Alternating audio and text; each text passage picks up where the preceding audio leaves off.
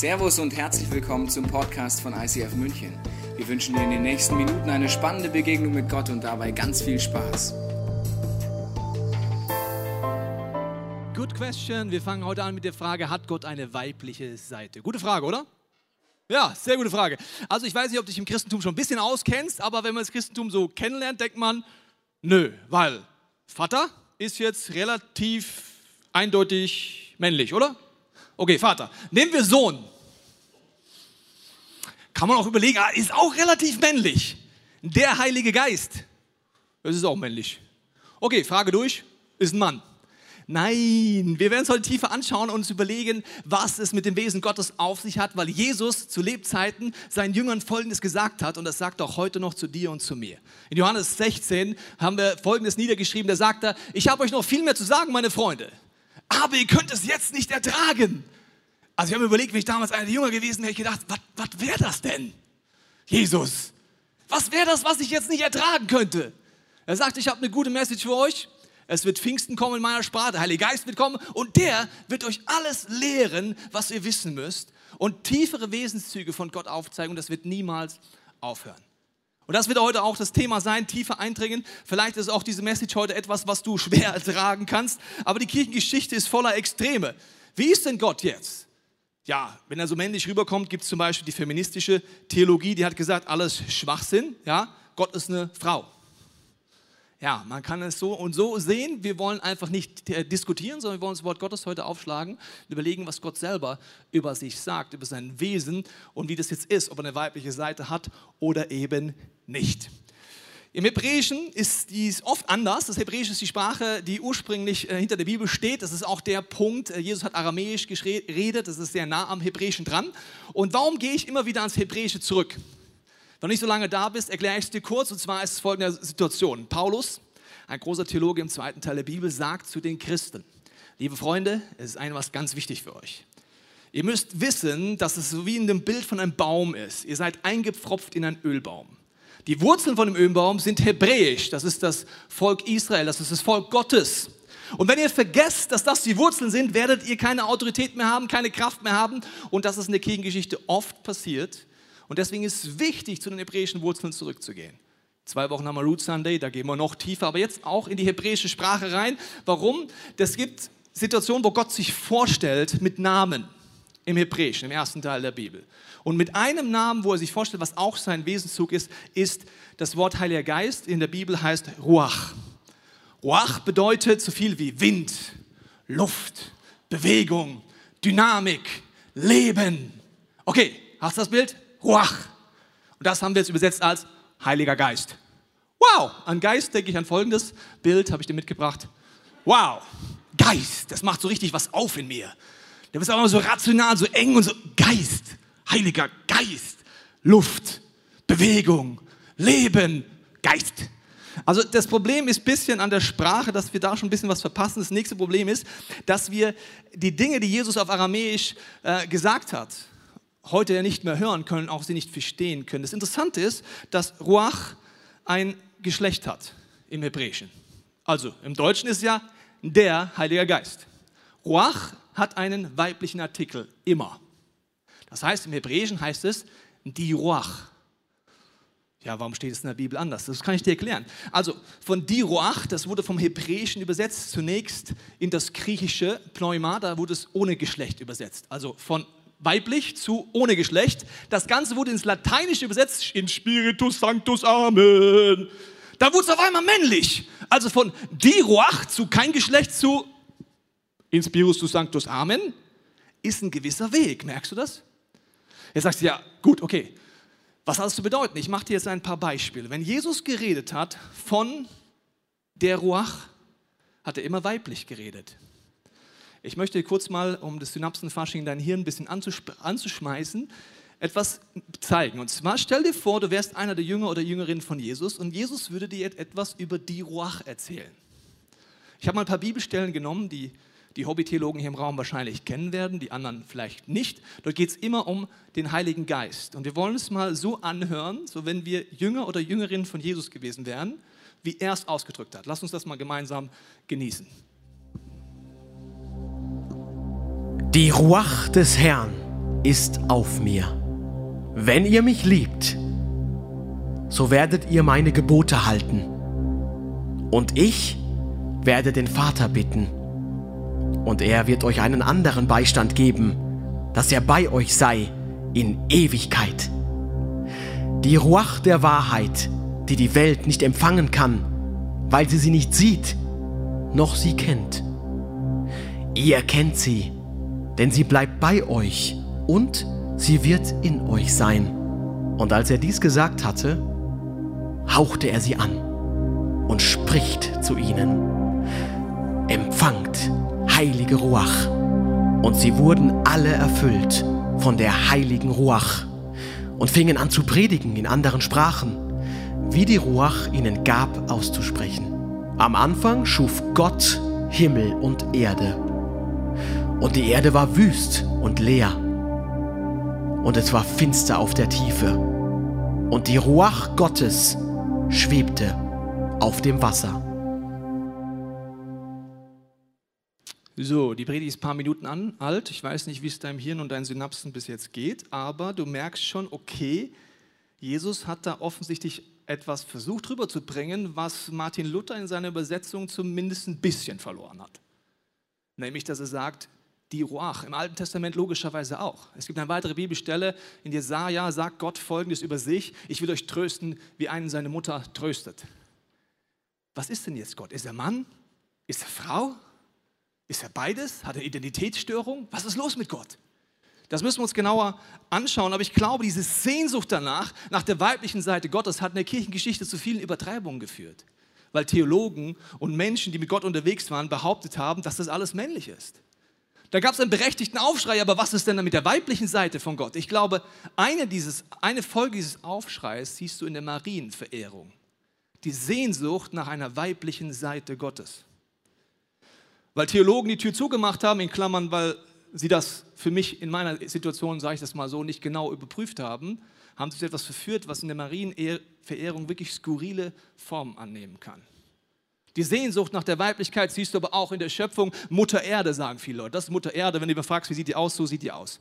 Also Mutter Erde ist auch so etwas, wo man sagt, ja, da ist so die Sehnsucht dahinter. Wir wollen jetzt mal einsteigen, ganz am Anfang der Schöpfungsgeschichte und schauen, wie Gott sich selber vorstellt. Für den ersten Punkt brauchst du gar kein Hebräisch können. Ich mach, fang mal an. Gott schafft den Menschen, den Mann und die Frau als sein Gegenüber. Und er sagt, Mann und Frau sind zusammen sein Ebenbild. Ist jetzt Gott Mann oder Frau? Kleine Quizfrage. Ja. Keine Ahnung, ich sehe schon, ihr seid motiviert. Seid ihr drüben motiviert? Also Mann oder Frau, was ist er denn jetzt? Also wenn Mann und Frau sein Gegenüber sind, was ist er denn jetzt? Ja, wahrscheinlich beides. Ja, ist er und oder was ist er jetzt? Also er hat alle Wesenszüge in sich. Ist ja auch logisch, dass es eigentlich so sein muss. Jetzt, da muss man nicht Hebräisch können, aber wir gehen jetzt mal in den Schöpfungsbericht rein und schauen uns an, was da für Geheimnisse drinstehen. 1. Mose 1, 27 heißt es, Gott schuf den Menschen nach seinem Bild. Nach dem Bild Gottes schuf er ihn. Als Mann und Frau schuf er sie. Und dann geht die Schöpfungsbericht folgenderweise. Wenn du Meinung bist, erst war der Mann da, alle Männer sagen, ja klar, ist ja logisch, schau doch mal mich an, ich war als erstes da. Okay, also wenn der Meinung bist, der Mann war als erstes da und das war Luther der Meinung, dann übersetzt du den Rest auch entsprechend. Wir lesen mal weiter. 1. Mose 2,7. Da bildete Gott der Herr den Menschen aus Staub vom Erdboden, haucht in seine Nase Atem des Lebens, so wurde der Mensch eine lebende Seele. Also ist es jetzt Adam, keine Ahnung, Mann, Mensch. Da ließ Gott der Herr einen tiefen Schlaf auf den Menschen, in Klammern die Männin, fallen, sodass er einschlief und er nahm einen von seinen Rippen und verschloss ihre Stelle mit Fleisch. Und Gott, der Herr, baute die Rippe, die er von dem Menschen genommen hatte, zu einer Frau und brachte sie zum Menschen. Aha. Okay. Das Interessante ist jetzt an dieser Bibelstelle, dass manche Leute sagen, okay, also Rippchen und Braut, oder wie geht das jetzt? Also Rippe nehmen und dann kommt die Braut raus. Macht total Sinn. Die ersten Christen haben dann die Rippen gezählt. Ja? Geht die Frau zum Mann und sagt, eins, zwei, drei, hm? Hm, hm, da fehlt ja gar keine. Warte, wir zählen nochmal nach. Onkel Herbert, komm mal her. Zählen Sie nach. Da fehlt auch keine bei Onkel Herbert. Vielleicht ist das eine Frau, egal. Nochmal. Onkel Anton, komm mal her. zählen Sie. Krass, der Schöpfungsbericht ist falsch. Der Mann hat genauso viele Rippen wie die Braut. Also Rippchen und Braut geht gar nicht auf. Wenn du es anders übersetzt, kommt etwas ganz anderes raus. Das ist logisch. Das Wort für Rippe ist im Hebräischen das Wort Zela. Zela bedeutet, kommt 40 Mal im Alten Testament vor. 37 Mal, um einen Seitenteil des Tempels zu beschreiben.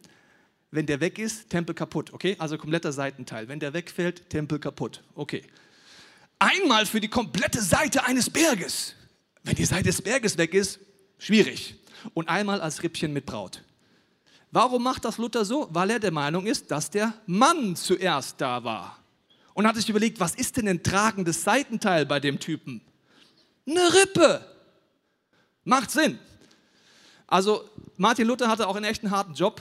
Wir finden immer die Fehler, er hat echt ein scheiß Leben eigentlich, weil wir finden die Leben, es ist unfassbare Leistung gewesen, zu dem Zeitpunkt die Bibel zu übersetzen. Das muss man einfach sagen. Er hatte keine Wörterbücher online, er musste einfach da auf dieser hobbylosen Burg sitzen und versuchen, aus dieser Sprache das rauszufringen. Das ist eine unfassbare Leistung. Martin, wenn du mich hörst oben, good job. Aber trotzdem an dem Punkt kann man es auch komplett anders übersetzen. Das ist jetzt meine Meinung. Wenn du das Wort am Anfang mit Mensch übersetzt, schafft Gott zunächst den Menschen. Singular. Und er sagt, im Menschen war das komplette Gegenüber. Das heißt, was war das? Das war irgendwie beides. Kann man sich jetzt nicht vorstellen, aber das war der Mensch am Anfang. Dann nimmt Gott ein tragendes Seitenteil raus und es steht Mann und Frau. Dann sagt später der Mann, du bist ja Fleisch von meinem Fleisch und Bein von meinem Bein. Das, was du hast, habe ich nicht mehr. In Klammern, es gibt eine gute Serie, die heißt Relationship. Muss man anschauen. Da geht es nämlich um Beziehungen zwischen Mann und Frau und warum das Match entscheidend ist, dass die Sache dir fehlt. Als Mann habe ich das nicht mehr, als Frau habe ich diesen Teil nicht mehr. Beide haben einen Mangel. Beide brauchen Ergänzung. Ja, schau die Serie an, dann weißt du, warum das wichtig ist, in dem Fall zu wissen. Okay, das heißt, nach der OP entsteht genau das und Gott sagt, er ist beides natürlich. Er ist Mann, er ist Frau, er ist beides und er ist einfach noch viel, viel, viel mehr. Im Hebräischen wird übrigens unterschieden in 1. Mose 2,7, wo es heißt, Gott blies den Menschen Odem des Lebens in seine Nase. Das ist das hebräische Wort Nishma, das ist nicht Ruach. Warum ist das wichtig? Wenn du heute hier bist, egal ob gläubig oder nicht gläubig, du hast eine Lebenskraft in dir. Hast du mal überlegt, wie das funktioniert? Du atmest und dein Herz schlägt. Das ist ja normal. Nee, das ist Nishma, die Lebenskraft Gottes, die in jeden Menschen gegeben hat, egal ob gläubig oder nicht gläubig. Das heißt, dein Herz schlägt und irgendwann hört es auf. Da können die besten Herzen um dich herum sein. Wenn Gott sagt, Nishma ist vorbei, ist es vorbei. Ruach ist etwas anderes. Ruach ist das, was an Pfingsten auf alle Gläubige fällt. Es ist diese weibliche Seite Gottes, wo Gott dir neu begegnen will in neuen Dimensionen. Ich weiß nicht, wie gut oder schlecht du Gott kennst, aber es ist wichtig, Gott tiefer kennenzulernen. Ich habe dir mal ein paar Beispiele mitgebracht, wo die Ruach noch vorkommt. Wir verresen mal kurz durch ein paar Bibelstellen durch. Die Bibel ist dick, man könnte viel mehr zeigen, aber ich mache nur ein paar Beispiele. Erstens, bei der Schöpfung. 1. Mose heißt es, der Geist Gottes schwebt über den Wassern. Es heißt aber im Urtext so, die Ruach Gottes brütete über dem Wasser. Ist relativ weiblich. Die Ruach Gottes brütete über dem Wasser. Wind, Hauch, Atem, habe ich dir schon gesagt, sie wird beschrieben als lebennotwendiges Wasser. Die Ruach wird auch beschrieben als Sitz der Empfindungen und der Emotionen Gottes. Ja, also ich weiß nicht, ob du in einer Beziehung bist, ob du als Mann schon eine Frau besser kennengelernt hast, spätestens wenn du verheiratet bist, merkst du, habe ich bei meiner Frau jedenfalls gemerkt, es gibt Dimensionen von Emotionen und von Gefühlen, die kannte ich vorher nicht. Und so ist auch ohne Ruach, ja, ist der Glaube relativ eintönig. Wenn du Emotionen Gottes erleben willst, brauchst du die Ruach, genau wie im Leben die Frauen dir da helfen können, hoffentlich. Genau. Inspiration in die Intuition. Dann die, natürlich äh, geht es weiter, die mütterliche Seite des Trostes. Er sagt immer wieder, die Ruach wird dich trösten. Also wenn mein Sohn eine Verletzung hat, ich weiß nicht, ob es bei jedem Kind so ist, aber sein Reflex ist, wenn er verbunden werden muss, rennt er zu Mama. Ich verstehe es auch, weil ich mache scheiß Verbände, aber ich will, also wenn er wirklich Trost will, rennt er zu Mama. Ja? Bei mir kriegt er halt Sprüche oder sowas vielleicht, weiß auch nicht. Das heißt, es sind Trost. Johannes 14, 16, 26 redet Jesus von, dass die Ruach kommen wird, dass sie trösten wird. Natürlich die mütterliche Eigenschaft des Gebärens. Das heißt, dass die Ruach ein, dich zum neuen Leben durchbringt, dass du von neu geboren wirst durch die Ruach in deinem Leben, wenn du mit Jesus durchstartest. Aber noch ganz Punkt Schönheit, Ästhetik, schöpferische Kraft, Design. Also ich habe gemerkt, dass sowohl durch die weibliche Seite, bei mir ist dadurch Ästhetik in mein Leben gekommen, aber es ist, hat nichts mit Geschlecht zu tun. Egal ob Mann oder Frau, du hast einen Zugang zu dieser schöpferischen Ruachkraft für Ästhetik, Design, Schönheit, Kreativität. Und Gott möchte sie dir neu geben. Und natürlich die Taufe im Heiligen Geist von Jesus ist ja auch sehr interessant. Also es heißt ja nicht in der Bibel, und ein amerikanischer Steinkopfadler kam vom Himmel und ergriff ihn. Nein, eine schöne, sanfte Taube kam vom Himmel. Die Ruach kam auf sein Leben. Die Frage ist jetzt, warum ist das jetzt so wichtig? Warum, äh, ja, die Ruach, der Heilige Geist, ist doch alles wurscht oder nicht? Ich glaube, es ist Match entscheidend, tiefer hinzugucken, weil es gab in der Geschichte der Christen gibt es immer wieder Momente, wo gläubige Menschen Dinge neu entdecken. Man denkt sich dann im Nachhinein, wie konnten wir das denn nicht sehen? Aber das passiert immer wieder. Ja? Zum Beispiel vor ca. 100 Jahren haben die Christen den Heiligen Geist mal wieder entdeckt. Wie auch immer das geht. Vor einigen Jahrzehnten ging die Vaterwelle los. Wenn du länger Christ bist, kennst du das. Vaterkonferenzen, Vaterherzkonferenzen. Warum? Wenn du durch Jesus Gott als Vater erlebst, kriegst du Identität, kriegst du Sicherheit, kriegst du etwas in dir, was dir Kraft gibt. Gott als Vater dir begegnen ist unfassbar wichtig. Aber dass Gott auch Mutter ist, ist mindestens genauso wichtig in deinem Leben. Weil Mütter haben in deinem Leben mindestens so eine prägende Rolle wie dein Vater. Das fängt mit der Schwangerschaft an. Du bist im Bauch deiner Mutter groß geworden. Wenn deine Mutter, warum auch immer, dich abgelehnt hat, schon bevor du auf die Welt gekommen bist, hast du Ablehnung im Bauch erlebt. Wenn deine Mutter, warum auch immer, dir keine Liebe oder Nähe geben konnte, hast du von klein auf Dinge erlebt, die dich tiefst prägen. Wenn du im Krankenhaus von deiner Mutter getrennt wurdest, weil du vielleicht krank warst und nicht bei der Mutter bist. Ich meine, die Kinder, mit Kindern schon länger unterwegs sind und Kinder bekommen haben, wissen dass das Erste, was man heute macht, wenn das Baby rauskommt, ist, man nimmt es und legt es auf die, die Brust der Mutter, auf die Haut. Warum? Das ist die tiefste Ort der Geborgenheit. Das ist der Ort, wo deine Bindungsfähigkeit entsteht. Man sagt, dass du am Anfang Essen, Schlafen, Behaglichkeit als Ziel hast und die Mutterbrust scheint tiefste Bedürfnisse im Leben eines Kindes hervorzubringen. Es entwickelt Bindungs-, Beziehungsfähigkeit, Vertrauen, Lebendigkeit und Präsenz. Gott sagt das im Psalm 22, 10 folgendermaßen, da betet David, an der Mutterbrust hast du mich Vertrauen gelehrt. Wow. An der Mutterbrust hast du mich Vertrauen gelernt, ja, aber was ist jetzt, wenn ich die Mutterbrust nie hatte? Was ist, wenn mein Leben nicht so gelaufen ist? Dann habe ich einen tiefen Mangel in mir und der ist menschlich gesehen gar nicht aufzuholen. Ich weiß nicht, was deine Mutter, wie sie war, vielleicht hast du sie sogar verloren, sie ist gestorben. Vielleicht hast du Missbrauch erlebt, vielleicht wurdest du überbemuttert. Aber die Rolle deiner Mutter in deinem Leben wird immer auf irgendeine Art Mangel in dir hervorbringen. Die Frage ist, was bedeutet das jetzt für mich? Ein Gedanke. Und der solltest du auf jeden Fall dir merken, egal ob du schon Eltern bist oder nicht, oder mal planst oder niemals Eltern werden willst, okay? Das musst du dir jetzt merken. Ganz wichtig. Seid ihr bereit? Südkurve? Gut. Nordkurve? Ja? Ihr auch? Und ihr? Ich glaube, hier war es am lautesten. Dann gehe ich mal zu euch. Also, Gottes Idee war es nie, dass deine Mutter und dein Vater perfekt sind. Es war nie die Idee, dass Eltern dir perfekt begegnen können und dass du danach keinen Mangel mehr hast, sondern Eltern sind Menschen. Jetzt sagst du, was für eine krasse Aussage. Ja, spätestens wenn du selber Kinder bist, freust du dich über die Aussage. Eltern sind Menschen. Gott hat das gar nicht so geplant, dass Eltern es komplett schaffen. Also jedes Kind wird eines Tages sagen, ich hatte da einen Mangel und da einen Mangel. Warum? Nur Gott kann den Mangel in dir beheben. Gott als Vater, Gott als Mutter, die Ruach, wenn sie in dein Leben kommt, kann dich so tief heilen und verändern und allen Mangel ausfüllen, dass du verändert wirst. Solange du das von deinen Eltern erwartest, wirst du frustriert bleiben, voller Bitterkeit wirst Last mit dir rumtragen, wo Gott von Anfang an gesagt hat, das ist noch nie seine Idee gewesen, das ist eine gefallene Menschheit.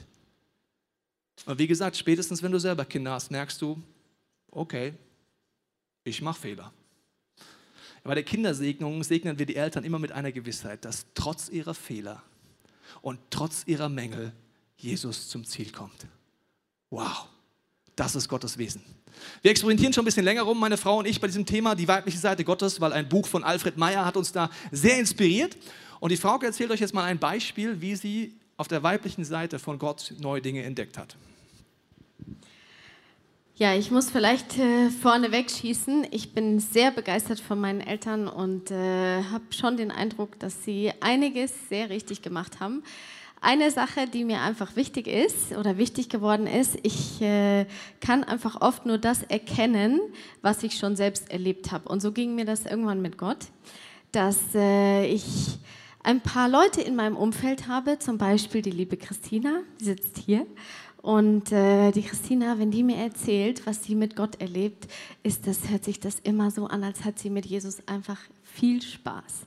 Sie gehen zusammen vielleicht fischen, dann macht Jesus irgendeinen Joke und es ist einfach lustig und es ist irgendwie cool. Ich habe eine andere Freundin, die sitzt auch hier, die, wenn sie zu Hause Worship hört, dann tanzt sie durchs Wohnzimmer und dreht irgendwelche Pirouetten und ist einfach total verrückt und äh, ist einfach aus meiner Sicht voller Leichtigkeit und Lebensfreude. Bei mir ist es so, ich bin so geprägt, ähm, meine Mutter ist vom Beruf Familientherapeutin und ist eine, aus meiner Sicht eine der besten Familientherapeutinnen, die man sich vorstellen kann. Sie stellt sehr viele, sehr tiefe Fragen. Und deswegen ist vielleicht manchmal auch so ein bisschen so eine Schwere in mein Leben gekommen, weil äh, es einfach immer sehr tief ging. Also ihr müsst euch das so vorstellen, ich kam dann zum Frühstück und äh, wollte einfach hier mein Müsli essen oder was und dann kam meine Mutter schon, legt so den Arm um mich und sagt, na mein Schatz, was beschäftigt dich denn gerade? Also gleich irgendwelche tiefen Fragen. Es ist auch kein Problem, tiefe Fragen zu stellen. Bitte versteht mich nicht falsch. Das ist eine sehr, sehr wichtige und sehr gute Eigenschaft, um sich gut unterhalten zu können. Aber da mein Vater auch in die Richtung eher so tickt, habe ich gemerkt, dass bei mir manchmal diese Leichtigkeit so ein bisschen verloren gegangen ist. Und als wir dann letztens in einer Explore-Gruppe zusammensaßen und uns eben genau darüber Gedanken gemacht haben, wie haben uns Vater und Mutter geprägt, was sind da so Sachen, da ist mir das wieder eingefallen. Wie meine Freundinnen Gott erleben, wie ich Gott erlebe und dass ich gemerkt habe, wenn ich mit Gott Zeit verbringe, dann ist es meistens so, dass er mir was ganz Tiefes zeigt dann lese ich in der Bibel und dann auf einmal lese ich irgendwelche tollen Erkenntnisse und wichtigen Dinge und merke, wie Gott mein Herz berührt und wie ich einfach ganz berührt und emotional werde und es einfach tief geht. Und ich schätze das sehr. Und ich schätze es sehr, dass meine Eltern mir sowas beigebracht haben.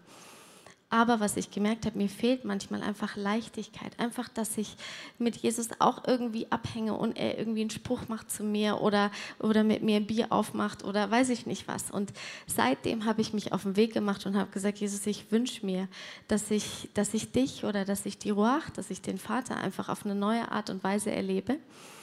Und jetzt bin ich so am Experimentieren und vor einiger Zeit kam mein Sohn von der Schule nach Hause und dann ging es ihm nicht so gut. Dann war er niedergeschlagen, weil er eine Probe geschrieben hatte und irgendwie nicht so, sich nicht so gut vorbereitet gefühlt hatte. Und er hat mit solchen Fußballsticker-Karten da äh, gezockt. Vielleicht habt ihr davon schon mal gehört. Und dann hatte er einfach ein paar verloren, was auch sehr traurig war. Und er hatte so viele Hausaufgaben, hat gedacht, er kommt nicht mehr zum Spielen.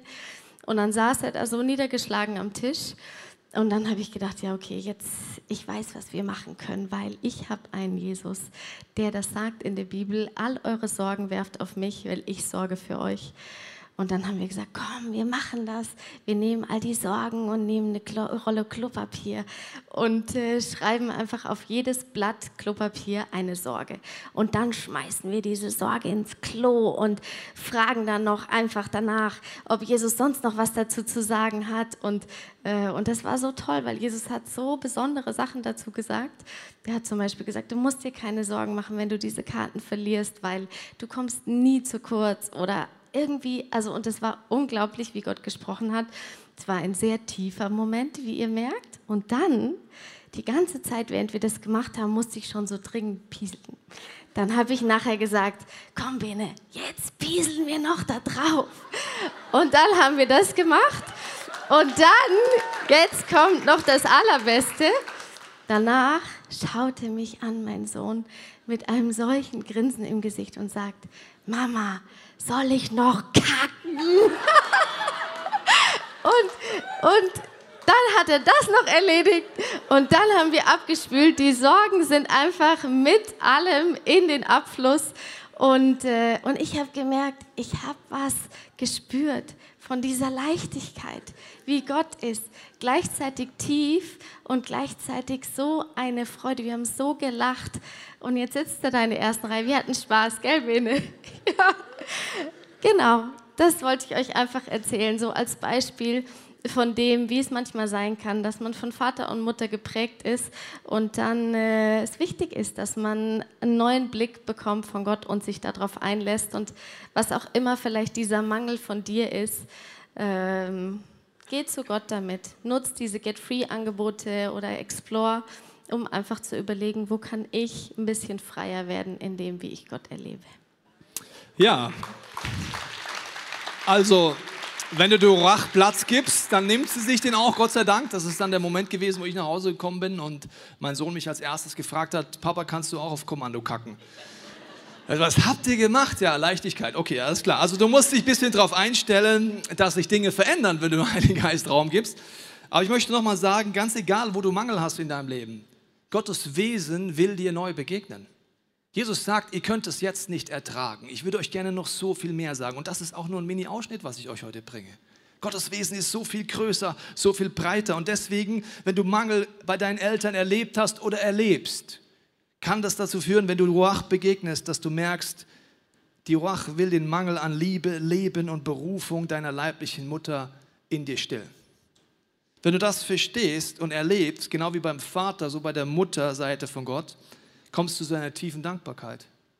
Und die führt dafür, dass du deine leibliche Mutter achten kannst. Warum? Du erkennst sie einfach als Mensch, der versagt hat. Und weil du Gottes Wesen so begegnest, musst du sie weder verherrlichen noch anbeten wie Maria. Du musst aber auch nicht entschuldigen und sagen, ja, passt ja schon, wenn du tief drin dir einen Schmerz hast. Und du musst sie vor allem nicht ablehnen, sondern du kannst von Herzen ihr vergeben mit der Kraft der Wach und sagen, Gott begegne mir neu. Gott will dich heilen. Die mütterliche Seite will dich nähren, dich trösten, dir begegnen auf eine neue Dimension. Und es ist nicht nur das, was die Ruach macht, sondern sie kommt natürlich auch mit Kraft. Und natürlich kommt sie auch mit der Power. Jesus nimmt eine Prophetie aus Jesaja und wendet sie auf sich an und sagt, das ist für mich diese Prophetie. Und die gilt übrigens für jeden, der mit Gott unterwegs ist. Und er redet davon der Ruach, von diesem Trost, von dieser, aber auch von der Stärke. Lass uns das nochmal gemeinsam anschauen, wie Jesus das ausgedrückt hat.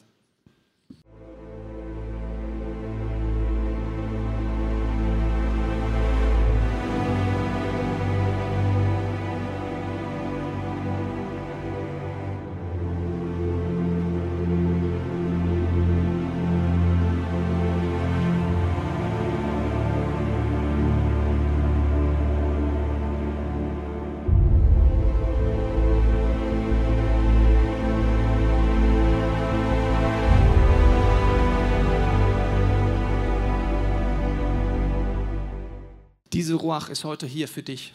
Egal, ob du zu Hause zuschaust, ob du hier bist, du kannst dich neu diesem Wesen von Gott öffnen und unfassbare Dinge erleben. ich möchte abschließen mit einer Stelle aus den Sprüchen. Das ist ein Buch im ersten Teil der Bibel. Das hat Salomo verpasst. Ein wunderbarer, verpasst, verfasst, ein wunderbarer König. Und wenn du das erste Mal liebst, denkst, liest, denkst du, ja, was ist mit dem Menschen kaputt? Also der ist ja schon selbst, sehr selbstbewusst. Er redet, dass die Weisheit so krass ist in seinem Leben. Er sagt, mein Sohn, höre auf meine Gebote. Wenn du das tust, was ich dir sage, wirst du ewig leben. Also entweder war der gestört, der Salomo, und er dachte, er ist Gott. Oder du verpasst etwas, wenn du das Buch einfach, dieses Buch Sprüche einfach nur liest, aha, lass uns mal die guten Kommentare, was hat er denn so rausgetwittert, der Salomo? War krass, kann man so sehen, nicht so sehen. Oder du sagst, Jesus ist das Wort Gottes. In jedem Buch des Alten Testamentes findest du Jesus Christus, wenn du im Heiligen Geist lebst, liest. Und er sagt selber, dass menschliche Weisheit nichts wert ist. Er redet von einem Geist der Weisheit. Im Neuen Testament wird die Ruach als Geist der Weisheit, der Erkenntnis und der Kraft Gottes beschrieben. Und dann gibt es Kapitel 8 in Sprüche. Es ist überschrieben mit, die Weisheit bittet um Gehör. Wow. Die Ruach Gottes bittet um Gehör. Seid ihr ready für Kapitel 8 Sprüche? Ich sehe schon, ihr seid ready. Hört zu, wenn, du die, wenn die Weisheit ruft. Sei aufmerksam, wenn die Einsicht die Stimme erhört, erhört, erhebt. Hört auf mich, denn ich habe euch Gutes zu sagen. Alles, was ich sage, ist richtig, denn ich spreche die Wahrheit und verabscheue die Lüge, sagt Ruach. Deswegen kann sie so gut dir alle Lügen zeigen, die du glaubst. Ist das nicht cool? Die Ruach verabscheut die Lügen, egal was du glaubst in deiner Identität. Sie spricht immer die Wahrheit. Alle meine Worte sind gerecht, nichts an ihnen ist hinterhältig oder falsch. Ich liebe alle, sagt die, alle die Ruach, die mich lieben und wer mich sucht, findet mich. Wenn du Gottes Wesen suchst, wirst du es finden. Und dann geht es weiter in diesem Kapitel 8. Und jetzt gibt die Weisheit so richtig Gas. Sie erklärt, dass sie schon bereits vor der Schöpfung da war. Macht Sinn. Die Bibel sagt Gott, wir werden den Menschen machen. Wer ist wir? Vater, Sohn und die Ruach.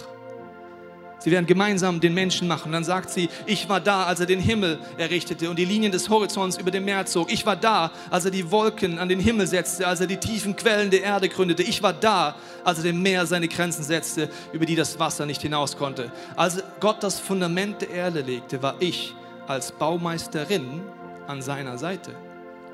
Ich war seine Freude Tag für Tag. Merkst du die Leichtigkeit?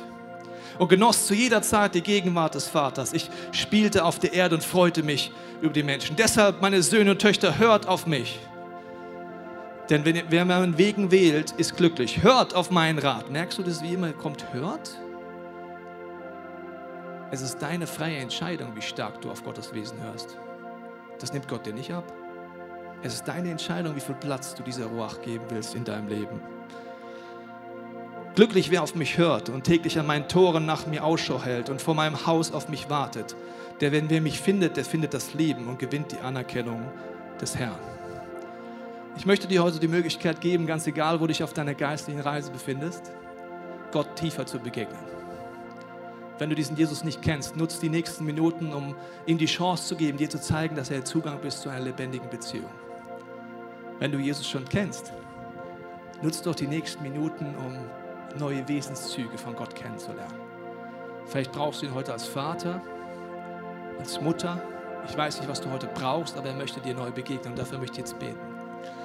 Vater, ich danke dir, dass wenn wir unsere Augen schließen, unsere Herzen öffnen, du jetzt zu uns redest. Ich binde jetzt jede Macht der Finsternis, jede Lüge, jede Täuschung, die wir haben über dein Wesen, Gott. Und ich bete, dass du deine Ruach jetzt schickst, diesen Geist der Weisheit, der Erkenntnis und der Wahrheit. Zeig du mir in der Stille, was du mir heute anbietest.